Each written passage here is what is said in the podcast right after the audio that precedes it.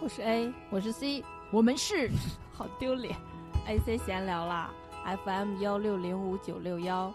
我们都聊什么呢？聊些有的没的，有书、电影、电视剧、音乐，还有其他一切有趣的事情。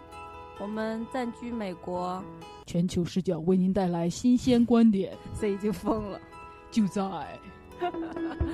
这儿。Hi everyone，大家好，好久不见，我是 A，好像一辈子那么长了是吗？我是 C，呃，拍谁呀、这期节目录的比较晚，大家有没有发现 C 开始走甜美路线了？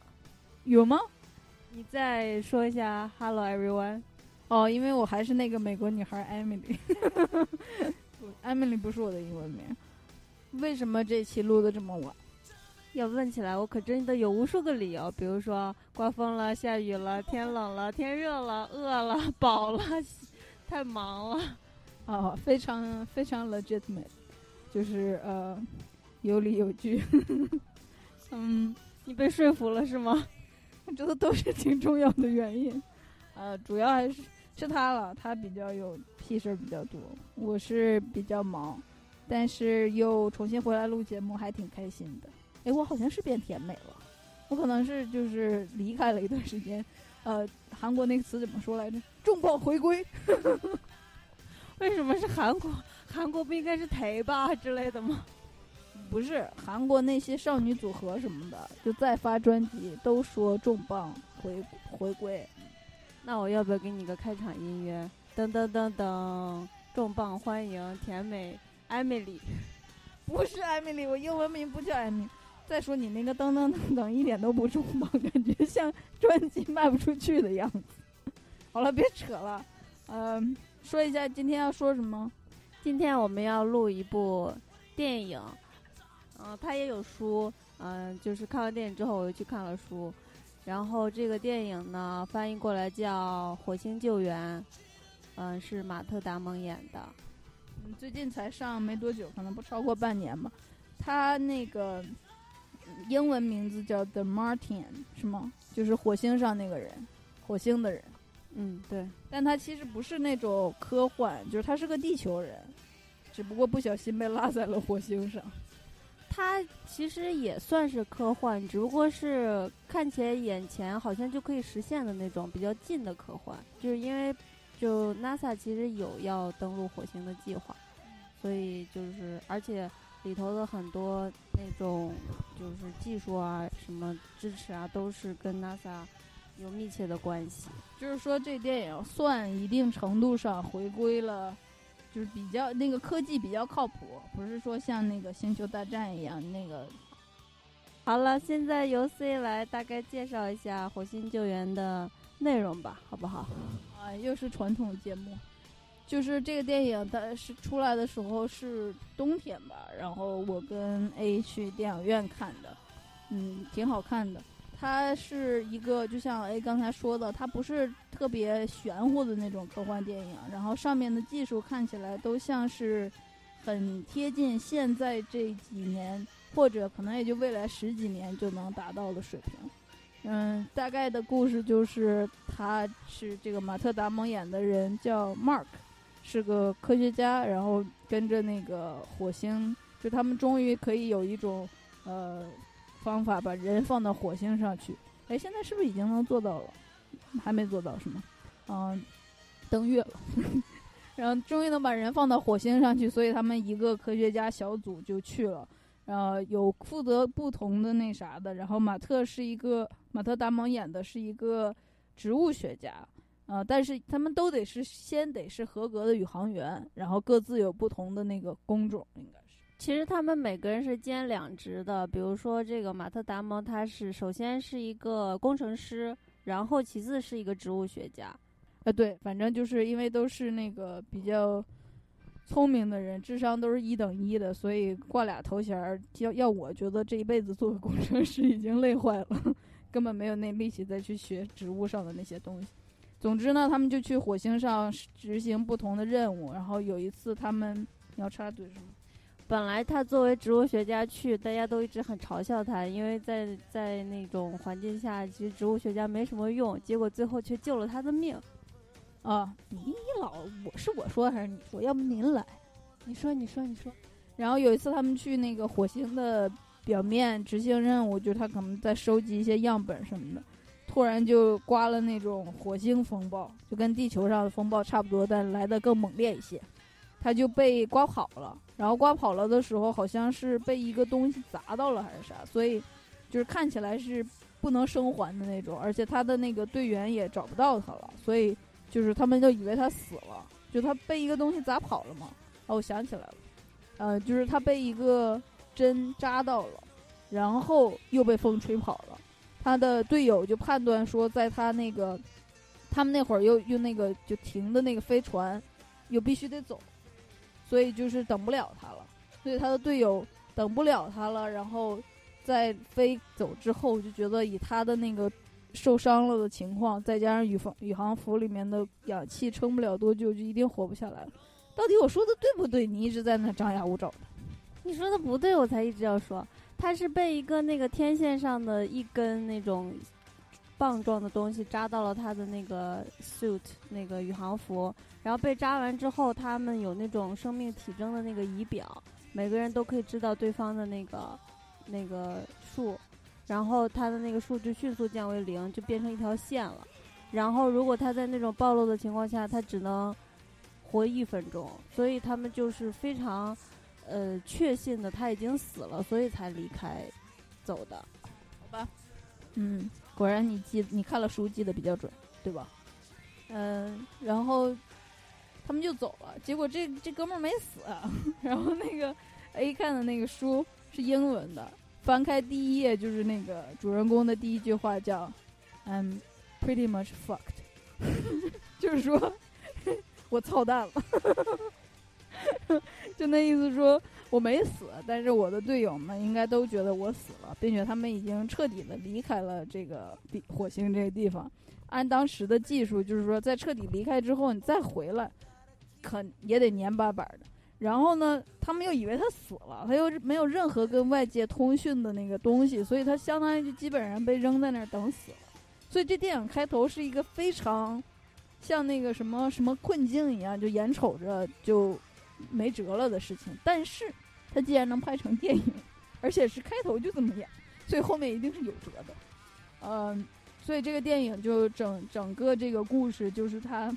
解决了一个又一个，首先如何呃保证自己能活下去，就还好他们的那个宇宙的那个不是宇宙去了，宇航员用的那个仓储设备都还在，然后里面有一些压缩饼干啊什么，因为他们是被迫提前撤离的，因为那个风暴的原因。所以有足够的粮食可以让他就是解决当下的那个温饱问题，然后他也有一个地方住，因为他们在那儿建了那个棚子，所以就是现在他先解决了自己能活下去的问题，然后再解决怎么跟地球上取得联系的问题，然后再解决取得联系之后怎么把他接回去的问题。就除了他，地球上的其他人也在就在发现他还活着之后。也在特别积极的想方设法的从他们的方那个方面努力，然后再营救他，就是好多智商超群的人一起在想办法，然后连夜加班或者什么。有一个那个应该是华裔演的一个胖子，一直在带领一个团队克服一个又一个难题。呃，那个老板就说：“给你十七天把这个东西拿出来。”然后那胖子说：“我得需要二十天。”老板说：“把那啥啥省了。”他就说：“好吧，十七天。”然后就带着他的队去加班，嗯，最后呢，就是终于把他救回来了。他就从一个呃已经被定定名为烈士的这么一个情况，又呃以他的血肉之躯回到了地球，就是这么一个很很有光明结局的呃半科幻的电影。但是其实我们想说的远比我刚才讲的情节，呃，要就情节已经听起来挺有意思了，但我们想说的点比情节更有意义。我觉得我是话痨，我给你吧。多谢 C 的倾情奉献。你别说这个，这话可那个不吉利了。上次那节目我强强演绎了，就没人听。别说这个了，这词被我放弃了。你那节目不被听，不是因为我说了这几个字，好吧？不要迷信。你现在可是看科普的人呢。透露一下，C 最近在看一本科普，是少儿科普。等会儿我再说一下。嗯，C 讲了很多啊，就是我们看那个电影的时候会觉得很激动，但是看完看完电影之后，我又去看书，就发现你你看完电影再去看书，就是好像一个挖宝的过程，有一个宝藏，你就一直挖，一直挖，一直有新的东西出来。比如说，你像电影里面就讲的比较笼统，那个他那个电影里头都没有详细的演，他有很多的细节，比如说他一开始是怎么被那个天线扎到，然后那个他的宇航服破了，然后他的生命指数都显示为零，然后后来他又是怎么获救，就是自己救自己，他是怎么没有死的，这些在书里头都有非常详细的科学解释，但是在电影里头的就是都是非常，嗯。那种笼统的，比如说他有他在他醒来的时候，那个英语写的是 “the oxygen level is critical”，就是中文翻过翻译过来就是说他的那个呃宇航服里的氧气含量太低，但其实，在书里写的它是氧气含量过高，它会氧中毒，所以它才会有那个警报响起，所以那 critical 不是低的意思。这也是一个例子，大家可以去看一下那个书里头，它这些后面还有好多，比如说它怎么，呃，种土豆的，怎么，呃，制造水的，最后怎么从那一个地方穿越了多少公里到了另一个地方。电影当然不能这么演，不然就变成科学纪录片了嘛，对吧？但是就是电影主要就是把那个情节给你渲染出来，然后故事给你勾勒出来。但如果你很喜欢这个电影，你又特别想那个知道更多的细节，看了电影再去看书是一个很好的选择。所以我们之前讲盖茨比的时候说过，就是说盖茨比那个电影，呃，没有书反映不了书的全貌，所以当时我们建议大家都去把书看了，而且是先看书再看电影。但其实现在以这个电影为例呢。你先看了电影，再去看书，就像 A 说的挖宝藏也没啥，也也挺好的。啊，我要说别的了。嗯，这个电影我还有一个想说的，就是有些人看过那个《Big Bang Theory》，就是《生活大爆炸》，它就是传达的一个观念，就是呃，“Smart is the new sexy”，聪明是新的性感，就 nerd 的那种聪明，不是小精明的那种聪明。不是清风说的叫我小聪明怎么样的那种聪明，会解决各种工程问题、科学问题的那种聪明。这个电影呢，就在大荧幕上重新传达了这个观念。Mark 为什么最后能回家呢？就是他在电影在结束的时候放了一个特别叫什么激励励志的那么一个片段，就是 Mark 在给新要在进行宇航培训的一群新人在。呃，演讲，因为他已经安全的回到地球了嘛，他就说，呃，你就解决一个问题，再解决一个问题，再解决一个问题，再解决一个问题，然后你就回家了。就是说，这种很聪明的，知道如何去解决问题的人呢，他们不会 panic，不会慌张，然后这些困境对他们来说就都是一个一道一道题，而不是说你特别 emotional。特别呃，情绪化，很多电影就为啥我说这个电影一开始就已经给了你一个，给你制造了一个绝望的环境。就很多电影如果是在这种绝望的情境下，一定会先放一些，啊，想起来在地球上过的愉快时光或者干嘛。这个 Mark 完全没有做那些事情，他第一个想的就是 I'm pretty much fucked，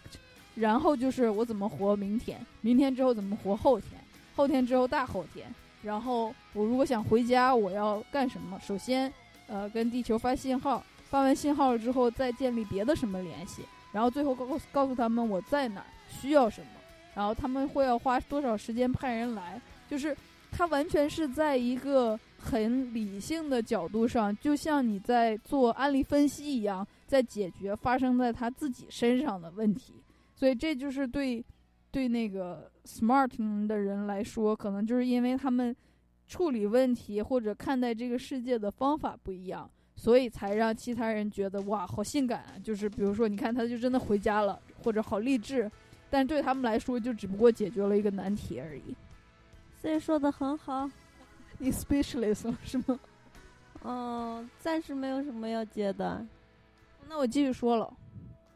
我想说，就是，呃，从这个 “smart is the new sexy” 上延伸出来呢，这个电影还有一个特别令我感到欣慰的地方，就是它不煽情。比如说我刚才说，一开始设计了这么一个困境，他没有在呃脑海中回放他以前跟队友们相处的愉快时光，然后可能他以后再也见不到他们了，然后或者他在地球上跟妈妈呃就是告别的时候说了什么我会回来的这种要可以赚观众眼泪的，完全没有，书里也没有，就让人让人特别的舒服。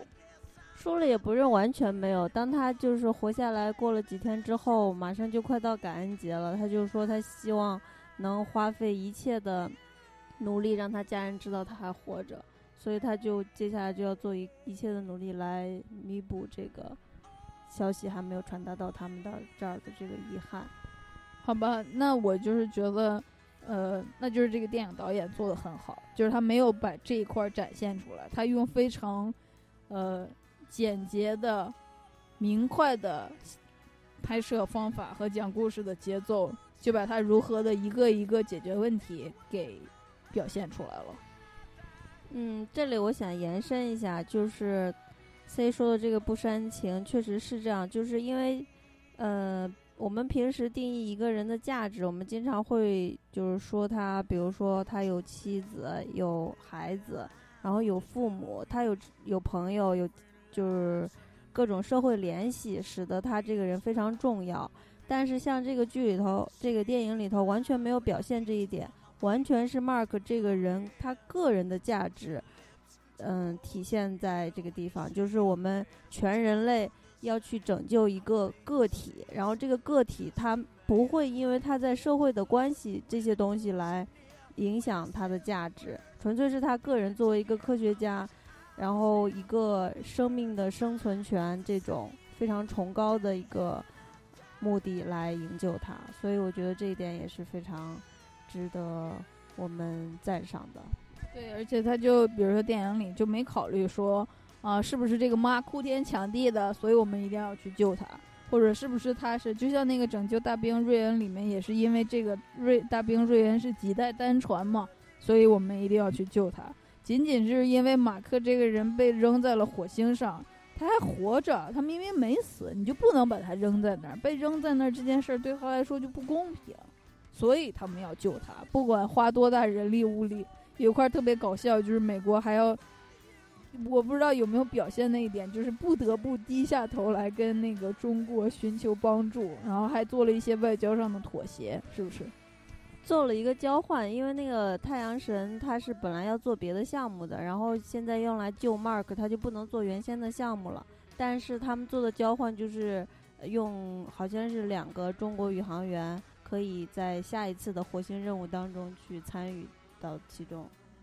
想起来这个刚才我们说的这个个人的生存权的这一点，前几天 C 有看到一个嗯广告是讲超速的。你来讲一下，你快来让我发挥一下讲故事的功力。那个广告拍的挺新颖的，就是它是两个车，一个车在高速上就正常在行驶，但是就按照那个高速的路在行驶，但是超速了。比如说高速这儿的话是八十迈，就那个用迈算，我不知道和国内是多少，可能得到一百六啊，不，应该是一百二吧。就是正常的速度，但是这车超速了，它可能开到一百六甚至一百七了。然后有一个人就想在那个高速上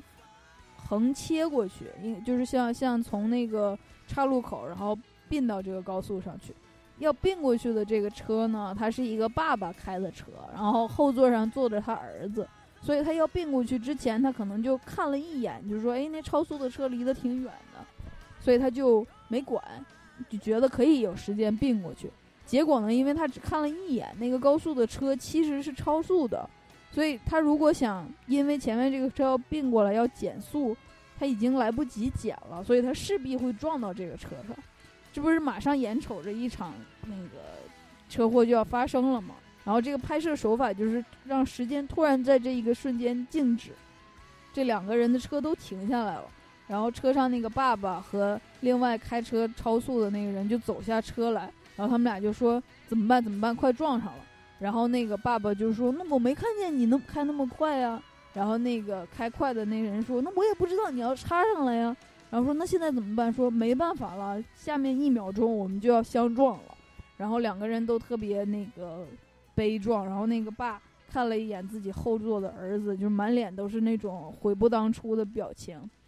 把他们俩的这种悔不当初的那个心理，呃，渲染了一阵之后，然后突然就在切换到正常的那个时间模式，然后两个车咵就撞到一起。然后在那个切换到那个时间模式之前，那个爸爸就充满悔恨的看了一眼后座的儿子，而儿子还那儿很无辜在那玩呢，啥都不知道。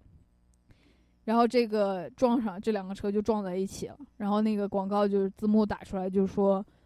别人可能会犯错误，所以不要超速。他就说那个别人就是那个爸爸并道过来的时候，并没有看到他其实开得快的。就不管怎么样，你那个超速的那个速度之所以有一个 maximum 的那个限制，就是因为在这种情况下，你只有在那个速度之下，你才能控制得住车。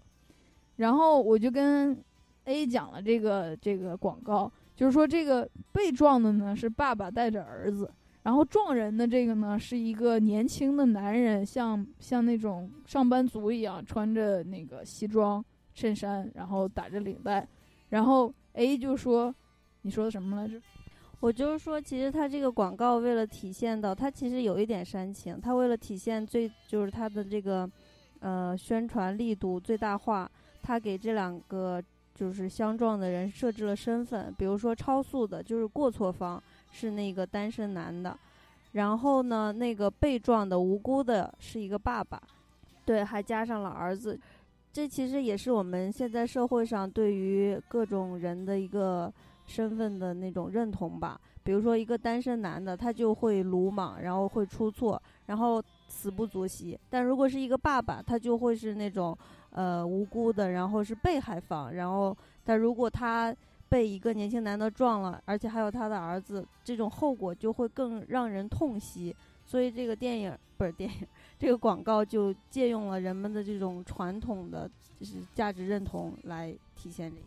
就是他想更渲染一下嘛，他在他利用了这个价值认同，把这个概念更渲染了一下。因为如果就是两个。青年男人，然后都吊儿郎当的叼着烟，然后挂撞了，大家就得说活该，怎么不好好开车呢？但如果是一个爸爸，然后带着儿子，儿子又没在开车，儿子乖的消停的在后边坐着，结果就这样被撞死了，就大家就特别惋惜。就是一定要用这种婴儿啊、少年呢，呃，还没成熟的生命就夭折了，这种才能更呃唤醒大家的那种那种。呃，心痛感，然后才能达到这个宣传的目的。但 A 想说的就是，你你唤起我们，就说明你在潜意识的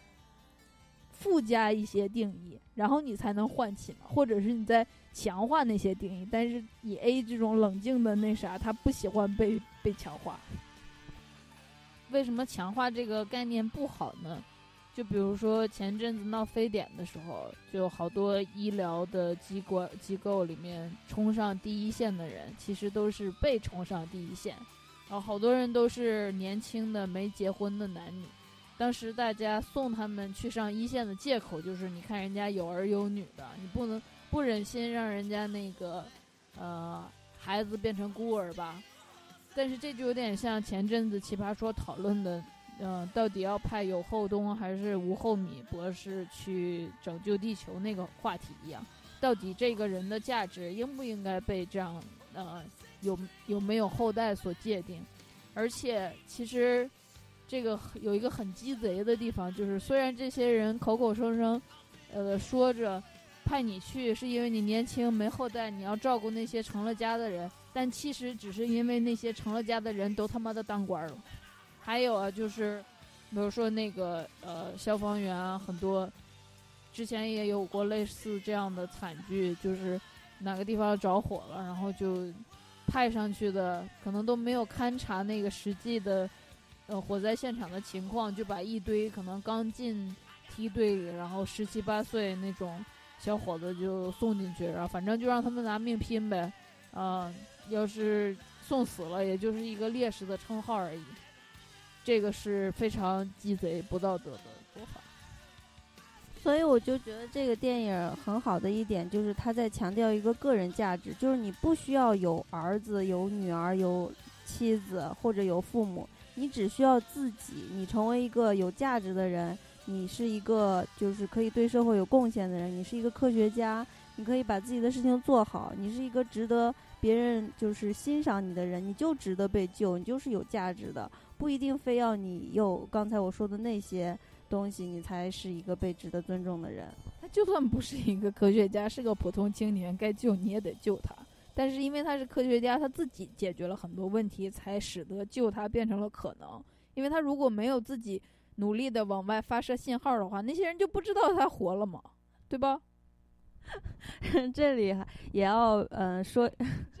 这玩意儿要说就是他是个，你看我们说的这一系列情节啊，比如说先是有困境，最后他又不懈努力，是不是大家的眼中他是一个苦大仇深的脸，然后特别严肃的每天在那儿猛敲键盘或者猛转螺丝刀，然后把自己救了呢？并没有，Mark 是一个特别轻松幽默的人。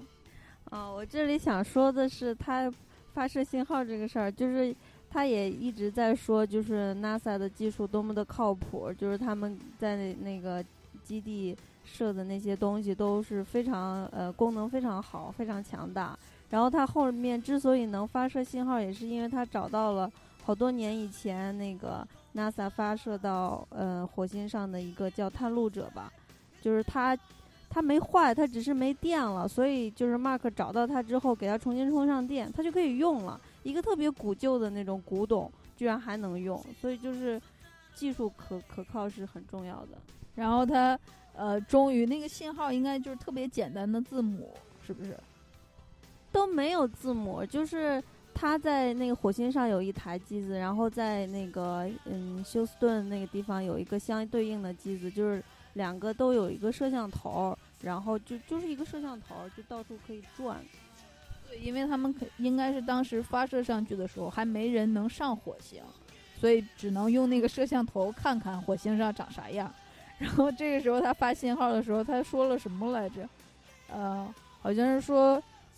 问他被留下的感想怎么样，然后他就骂了句人。不是，是他跟他们联系上就可就可以对话了嘛？就是这是之后了，然后他们已经可以对话了。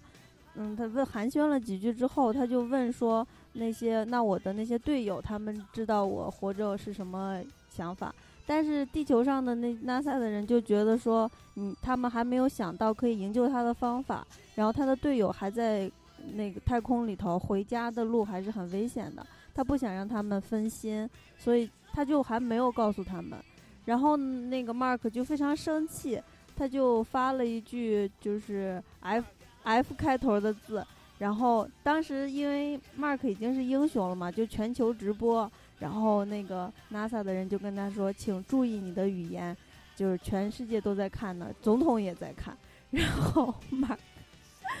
他就发了一个，就是翻译过来就是，嗯，快看一对大咪咪，然后他发的就是两个括号，然后中间一个 Y，然后中间两个点儿，不是。括号点儿，然后 y 点儿括号，所以看起来特别像一对咪咪。然后就是说他在发现全国在看，然后总统也在看的时候，最想说的话是画出来一个东西，说快看一对咪咪。就是，呃，是一个特别幽默的人啊、我特别讨厌“逗逼”这个词，所以我不会这样形容他。就还有比如说，他后面不是要开始种土豆儿嘛，就需要肥料，他就需要用他们自己，嗯，他他自己对他自己上完大号之后那个他自己的屎，然后，然后他就他就说他每天他的那个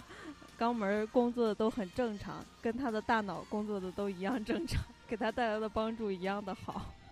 对，就是。因为我因为他是聪明的人嘛，所以他不会觉得说，啊、天哪，我在吃用我的屎种出来的土豆，但是他也会从特别诙谐的角度理解，就是说，你看我的肛门多重要，它要是不张开，我就没有土豆吃进去，就是一个呃一种新鲜的理解世界的方式。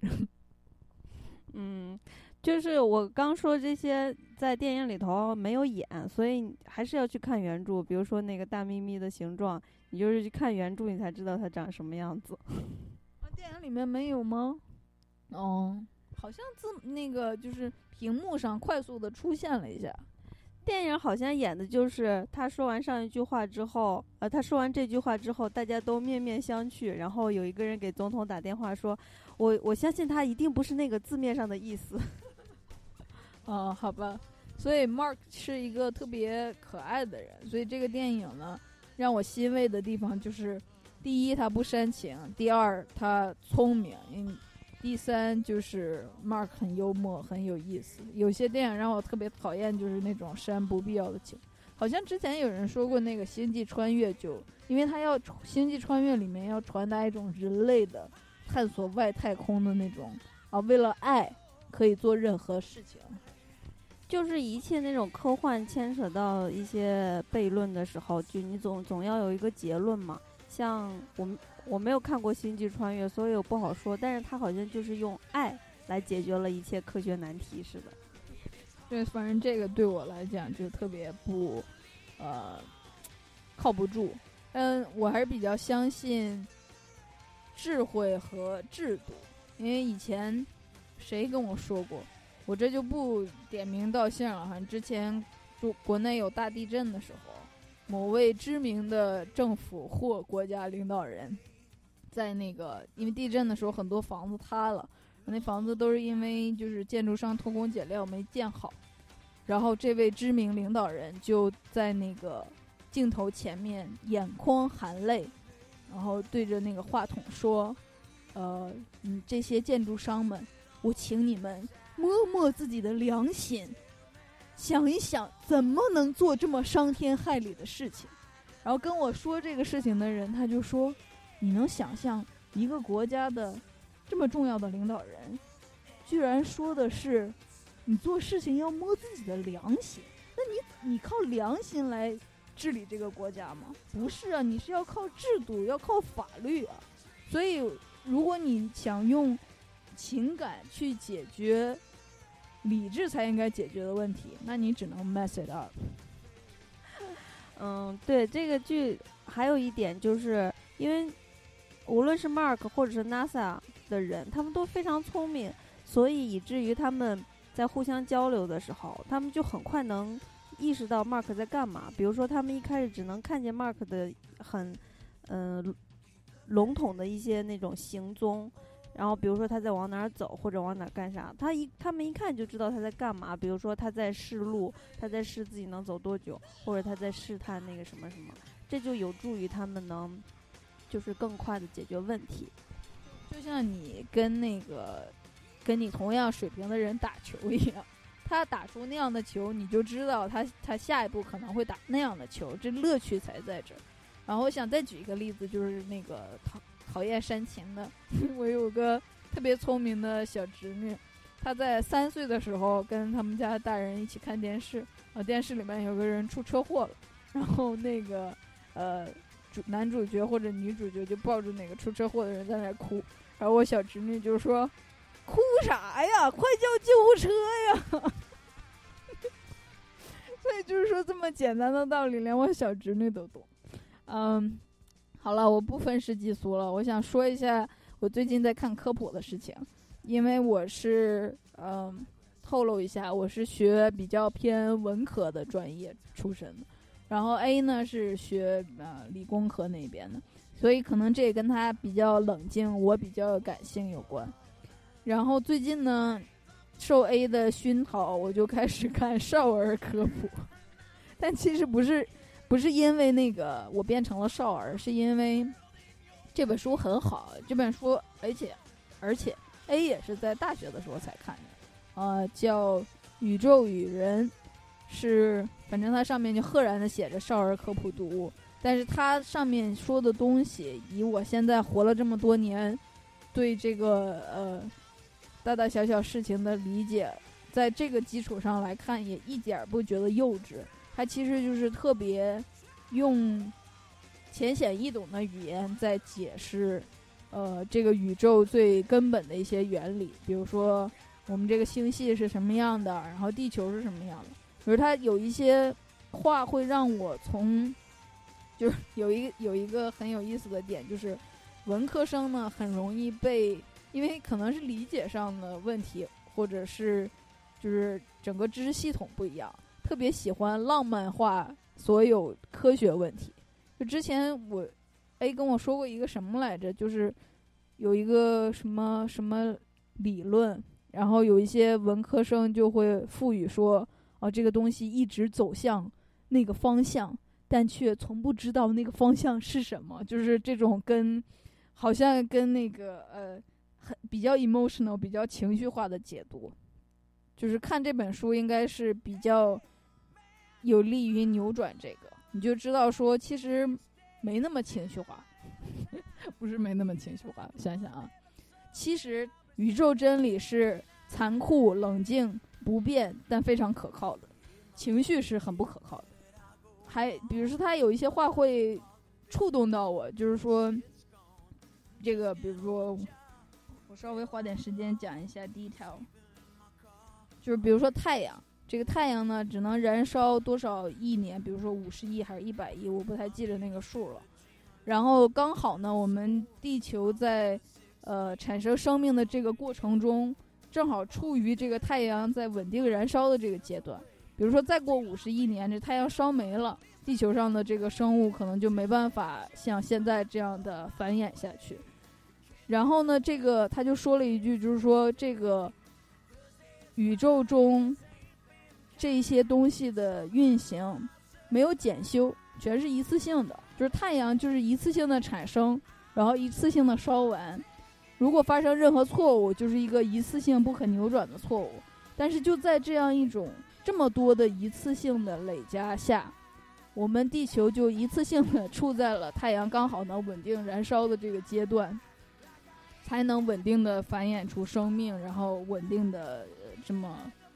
看似我们现在可以很平常的生活下去。但再再过五十亿年就做不到了，所以可能也是为啥好多人都在探索宇宙的关系。就是这么多的偶然加在一起，然后导致了我们现在的这个生活，这应该是一个很值得情绪化的事情。但是其实很能帮助我理解现在的一些情况，就是说你觉得像是命中注定的什么事情，其实不过是很多这个偶然叠加在一起变成的。就是说，这这完全是对思维方式的一种扭转吧。快帮帮我！因为我想起了马东说的，既然就是虽然是你说的有很多偶然，但是既然它已经发生了，它它其实是一种必然，它是偶然中的必然。然后最近不是嗯，好像又发现了很多就是行星，然后类地行星也有好好多个，所以未来的事情我们都不知道。不过，我们还是要很庆幸自己能在这么一个宜居的星球里，然后身为智慧生命活着。还有还有一句话触动到了我，就是他大概讲了一下，就在这么浩瀚的一个宇宙当中，能够产生出智慧生命，就是一万件或者一百万件偶然的事儿叠加在一起。你可以说它是必然，但是是非常难做到的。然后他就说，比如说宇宙的好多行星是大爆炸带来的，所以它就爆炸一下，就像批量生产一样。他说这个很容易做到，但是能产生出智慧生命却像是手工加工一样。所以我们人类是宇宙制造出的精品。然后我看到这句话的时候就说，我是精品，人间精品。就是说，如果你知道这个生命是怎么来的，你就会。非常感恩、庆幸这样生活着。就算你是一个傻子，你也应该庆幸，你至少比兔子要高级的多了。兔子也是生命，也是精品。它不是智慧生命吗？哦，对，智慧生命。那，就是傻子是只是智慧有限，但是还是有智慧的，是吧？好吧，他知道不能吃屎，应该。我们这样说对傻子不公平。那傻子有好多种不一样的傻子，有时候我也会说自己八嘎的 s n 好吧，呃，我扯的有点累了，你还有什么要说的吗？跟大家报告一下，A 现在眼神迷离，估计是困了。嗯，差不多了，时间也差不多了。最后我们想放一首歌，就是这个 Mark 他在呃火星上的时候，闲极无聊会听一些他的队友带来的歌。然后他那个队友呢是队长，是一个挺上了年纪的女的，没有那么上年纪，可能就比他大个五六岁而已。但特别老派，就喜欢七八十年代的那种 disco 的音乐。然后整个配乐里头有一个是那个 David Bowie 唱的《Starman》，试图找了一下没找着，然后我们就找了一首他的别的歌，叫《Heroes》英雄们。嗯，Mark 还有还有他的那些队友就这样子做着为人类有很大贡献的事业，然后 Mark 也回来了，我们可以视他们为英雄，所以就放这首歌。我还想说一下这个 David Bowie。他的歌挺有意思的，就是他也是唱摇滚的嘛，但是他的摇滚都是那种，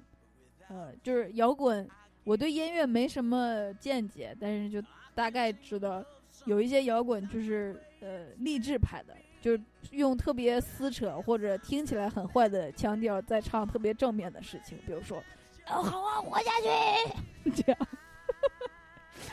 然后有一些呢，像我喜欢的那个涅槃，就是。呃，生命不是个什么东西，这种，啊，就就分两种嘛。这这这个是比较激励的。嗯，我说完了。那你说 David Bowie 是哪种啊？他是那种励志型的。这个 Hero 不就是吗？那先这样吧。好久没录节目了，还挺开心的。祝大家本周愉快。虽然过去一半了。好了，大家，嗯，下次再见了，拜拜。